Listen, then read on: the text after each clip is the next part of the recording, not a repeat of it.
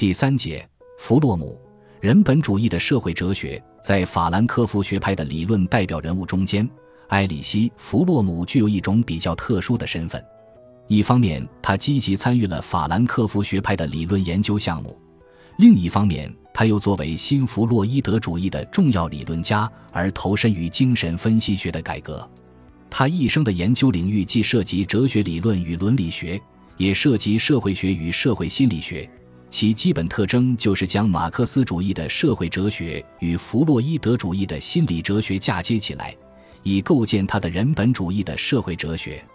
为了解答现代人的生存境遇问题，或者说为了寻找一条能够彻底消除现代人的异化之路，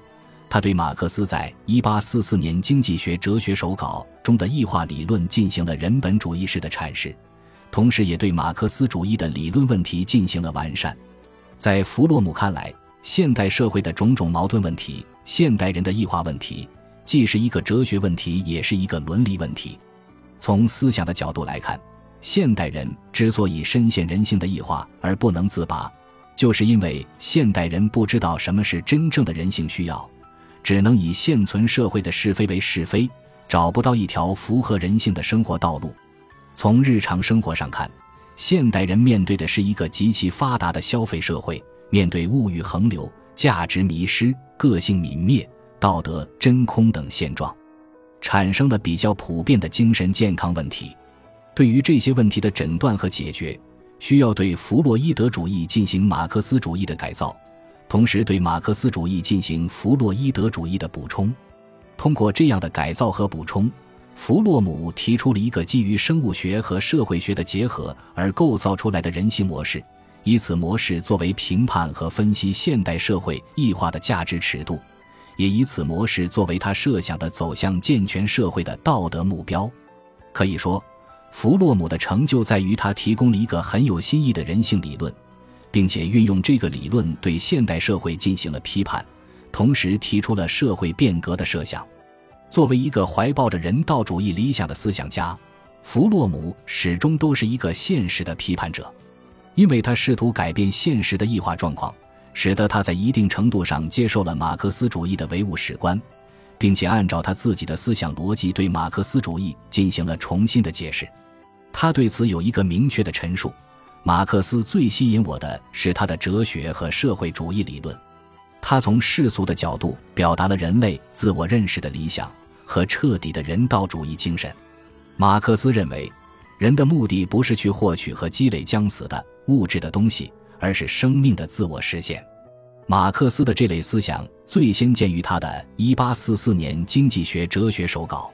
在他的重要论著《马克思关于人的概念》中，弗洛姆对马克思的1844年经济学哲学手稿中的人本主义思想给予了肯定的评价。一方面是为了消除西方国家对于马克思主义学说的歪曲和误解，另一方面是要与官方的苏联的马克思主义划清界限。他认为，马克思主义是一种人道主义的存在主义，同许多存在主义者的思想一样，马克思的哲学代表了一种对于人的异化的抗议，对于人失去了自身的抗议，对于人变成了一种物的抗议。它是一种运动，以反对西方工业主义发展所造成的人的非人性化和自动化。马克思的哲学植根于西方的人道主义哲学传统，这个传统从斯宾诺莎到18世纪的法国和德国的启蒙哲学家，再到歌德和黑格尔，其实质就是对人的关怀，对实现人的种种潜能的关怀。马克思的哲学理论既不是唯心主义，也不是唯物主义。既不是经济主义，也不是心理主义。不少西方学者将马克思的唯物主义理解为是经济因素占主导地位，人最根本的心理动机就是追求金钱和享受。在弗洛姆看来，如果认为马克思是用人的物质欲望来解释历史的话，这完全是对历史唯物主义的曲解。因为事实上，马克思的目标就是追求人的精神解放，使人从经济决定论的枷锁中得到解脱。使人恢复他的完整人性，使人能够与他人和自然达成统一和谐。那么，人们为什么会这样误解和歪曲马克思的哲学思想呢？弗洛姆认为，原因首先在于人们的无知，许多人根本没有认真阅读马克思的著作，就武断地下一个结论。其次在于苏联等国家执政的共产党对于马克思主义的片面解释，西方人又将这些片面的解释看作是马克思主义的学说，因此必须通过1844年经济学哲学手稿来重新解释和还原马克思的人道主义思想。为什么说马克思的哲学是一种人道主义呢？因为马克思的社会主义就是一种对于人的异化的抗议，是一种对于人的爱的丧失的抗议。对于人剥削人的抗议，对于人掠夺自然和浪费自然资源而以牺牲今天的和后来的大多数人的利益为代价的抗议，更为重要的在于马克思的社会主义概念是从人性的概念推导出来的。社会主义的目标就是认清人的本性，并由此去实现人的真正需要。为此，马克思给我们提供了关于人性的本质或者人的一般本性的基本定义。这就是把人看作是自由的和意识的存在，人是一个可以被认识和被确定的实体。我们不仅可以按照生物学、生理学和解剖学来规定人，而且还可以按照心理学来描述人的活动。事实上，人是一个受到各种欲望和动力驱使的存在物，人是以运动原则作为其存在特征的。历史是人的自我实现的历史。是人通过劳动生产而进行的自我创造。马克思关于人的概念显然来源于黑格尔的思想。黑格尔首先揭示了现象与本质的不一致，并强调将现实中的本质与现象区别开来。马克思不仅区分了人的一般本性和人的本性的特殊形式，而且也区分了人的欲望或者倾向及不变的欲望与相对的欲望。因此。马克思对于资本主义的主要批判不在于他的财富分配不公，而是他将劳动变成了被迫的、异化的和无意义的，因而使人变成了一种残缺的怪物。弗洛姆引述了《德意志意识形态》中马克思关于人在未来社会的工作情景：任何人都没有特殊的活动范围，而是都可以在任何部门内发展。社会调节着整个生产，因而使我有可能随自己的兴趣今天干这事。明天干那事，上午打猎，下午捕鱼，傍晚从事畜牧，晚饭后从事批判，这样就不会使我老是一个猎人、渔夫、牧人或批判者。他由此想说明，马克思的哲学是在追求人的全面发展，最终使人获得真正的自由。尽管充分肯定了马克思的人道主义思想，肯定了历史唯物主义为我们认识历史规律提供了重要的科学思想。但是在弗洛姆看来，马克思仅仅迈出了认识的第一步，看到了一些经济发展与文化发展之间的相互关系。然而，马克思低估了人的情欲的复杂性，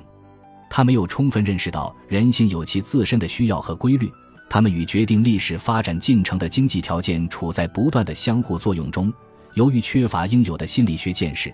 马克思没有提出一个完整的人的性格概念，也没有意识到这一事实。虽然人是由社会经济组织结构决定的，但人反过来也决定着社会经济组织结构。马克思完全没有看到，那些起源于人的本性及其生存环境的情欲和追求，就是人的发展的最大动力。因此，历史唯物主义迫切需要一门心理学，一门关于人的心理结构的科学。而精神分析学则是向历史唯物主义提供的真正可用的心理学的第一个严谨的体系。正是在这样的认识立场上面，弗洛姆试图将历史唯物主义与精神分析学各自的优势发挥出来，同时又克服其各自的理论盲点。可以这样说，历史唯物主义的长处正好是精神分析学的短处，而历史唯物主义的短处又正好是精神分析学的长处。精神分析学应该在历史唯物主义中有它的一席之地，而历史唯物主义则需要借助精神分析学来解释意识形态的现象。精神分析学可以说明，虽然本能的驱动力确实是在由生物决定的本能基础上发展的，但它们的量和内容却在很大程度上受到个人的社会经济状况或阶级的影响。马克思说：“人们是他们的意识形态的生产者。”分析的社会心理学能够经验地描述意识形态的生产过程，描述自然因素和社会因素的相互作用过程。也可以这样说，历史唯物主义从社会存在或者社会性的这一面揭示了人性的基本规定，精神分析学从生物存在或者生物性的这一面展示了人性的基本倾向。对于人性问题的全面认识，恰恰需要从社会性和生物性的结合上面去把握，这样历史唯物主义与精神分析学的结合就是顺理成章的事情了。弗洛姆的人本主义精神分析学就是这种结合的理论产物。在弗洛姆看来，如果要去判断一个社会是否健全合理，自然需要衡量的尺度。如果你是站在现存社会的价值立场上面，那么你往往看到的是这个社会的正面东西，因为你是按照这个社会流行的是非标准去对待周围的一切，这样就很难发现社会有什么问题。现代人之所以陷入危机，还是执迷不悟。就是因为他们不能站在这个社会之外来进行审视，只有根据人性应该有的东西来裁决现实的东西，或者说用理想的真实来比较现实的虚假，我们才能找出现存社会的弊端及其症结所在。如果从人本主义的立场出发，我们就能得到一个完全不同的精神健康的概念，得到一个完全不同的健全社会的概念。在异化现象得到认同的现实世界中。异化的人被看作是健康的人，而诉诸人性理想的人则被当作是不正常的人。我们在现代社会中看到的异化，几乎是无孔不入的。异化渗透到人与自己的劳动、消费品、国家、同胞以及自身的关系之中。人创造了一个前所未有的物质世界，人建成了一个复杂的社会机器来管理他建立起来的技术机器，但是。人的全部创造物却高于他并控制他，他感觉不到自己是一个创造者和中枢，反而觉得自己是一个他用双手造出来的机器的奴隶。为什么弗洛姆就能认定现代社会是一个异化的社会呢？为什么在他看来，许多人对于自己所遭受的异化毫无察觉呢？原因就在于他根据人本主义精神分析学的思想逻辑。在将马克思主义与弗洛伊德主义进行综合之后所得出的人性模式，人性问题自古以来就是哲学思考的一个核心问题。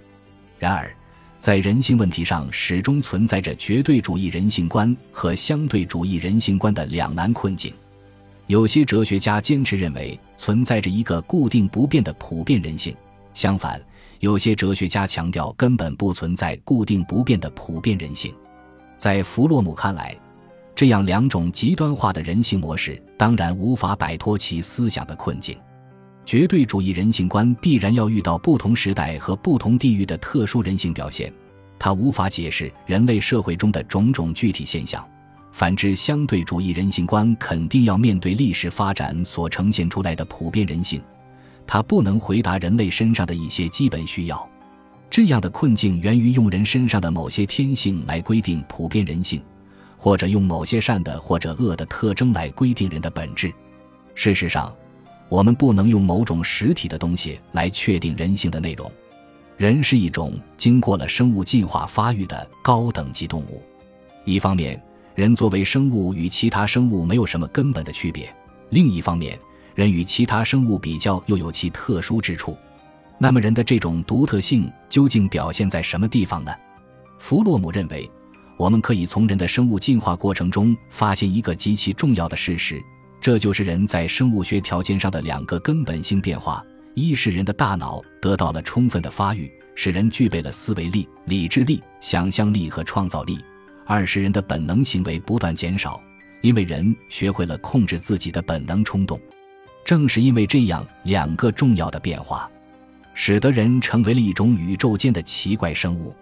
人既要服从自然规律，而且无法脱离自然对他的约束。与此同时，人又不能完全像动物那样仅靠本能生活。所以，人的生存问题在整个自然界中是独一无二的。他与自然分了家，又还处在自然之中。他有几分神性，又有几分动物性。他既是无限的，又是有限的。人必须去寻求生存矛盾的更好解决办法。寻求与自然、他人以及自身相统一的更高形式，正是这种必然性成了人的一切精神力量的源泉。他们产生了人所有的情欲、感受和焦虑。于是，人性问题或者人的本质问题就不再是善或者恶这样的属性问题，而是变成了人的生存矛盾问题。弗洛姆根据其研究而将人的生存矛盾归结为三个主要方面：一是生命的存在与生命的结束之间的矛盾；二是生命存在的短暂过程与实现生命潜能的无限性之间的矛盾；三是生命的个体化特征与社会生活的群体化之间的矛盾。我们在现实生活中所看到的各种人类活动，往往就是由这些生存矛盾所激发和派生出来的生存需要。是退还是进？是回到动物的存在，还是走向人的存在？这一无法回避的抉择支配了人的生命。人必须去解决生存问题，他永远也不可能安居于顺应自然的消极状态。即使完全满足了人的所有本能需要，还是不能解决人的问题。人身上最强烈的情欲和需要，并不是那些来源于肉体的东西，而是那些起源于人类生存特殊性的东西。那么，由人类生存矛盾所激发出来的情欲或者需要究竟有哪些呢？弗洛姆将其概括为五个方面：第一是人与他人结合起来的需要，也可以用广义的爱来描述这种需要。人可以通过服从或者统治其他人而达到与人结合在一起的需要，但是这种途径是扭曲的和异化的。只有一种感情，既能满足人与世界成为一体的需要。同时又不使个人失去他的完整和独立意识，这就是爱。只要有了真正的爱，人才能达到精神的健全。第二是超越的需要，即人需要通过创造或者毁灭来超越他的被动状态。由于理智和想象力的作用，人不可能安于动物的被动状态，不能满足于用掷骰子来决定自己的命运。人往往有一种冲动，他要做一个命运的创造者。正是在创造世界的过程中，人可以由此超越他的生物状态，脱离被动性而进入自由的王国。事实上，人对于超越的需要，正是物质生产、艺术创作、科学发明、宗教信仰的源泉所在。第三是生存根基的需要，即人都需要一个家作为安身立命的根基。这个家可以是以血缘和土地为依托的生命港湾。也可以是由国家和民族所提供的保护。然而，真正的生存根基是在普遍正义和普遍友爱的基础之上建立起来的人类家园。第四是自我认识的需要。当人认识到外部世界是不同于他的独立存在的时候，他才能看清自己是一个独特的存在物。我们或许可以这样给人下一个定义：人是唯一能够说出“我的”动物。人对于自我意识的需要起源于人类的生存状况，这种需要派生了人的那些最强烈的追求和竞争。我一旦缺乏自我的意识，就无法保持精神的健全，所以我就尽一切努力来获取这种意识。最后是目标和献身的需要，无论是真实的还是虚假的，人都必须有某种生成的目标和献身的对象。如果缺少一个目标，人就无法平静的生活。从历史来看，人为了满足他对于目标和献身的需要，提出了内容形式都完全不同的各种答案。原始思想中的万物有灵论和图腾崇拜，就是用自然物或人类祖先来解答人的生存意义。总之，人要想达到精神上的健全，他就必须满足这些基本的需要，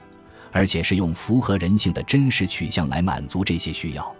现代社会的问题就是用违背人性的方式来满足这些需要，因此就产生了异化。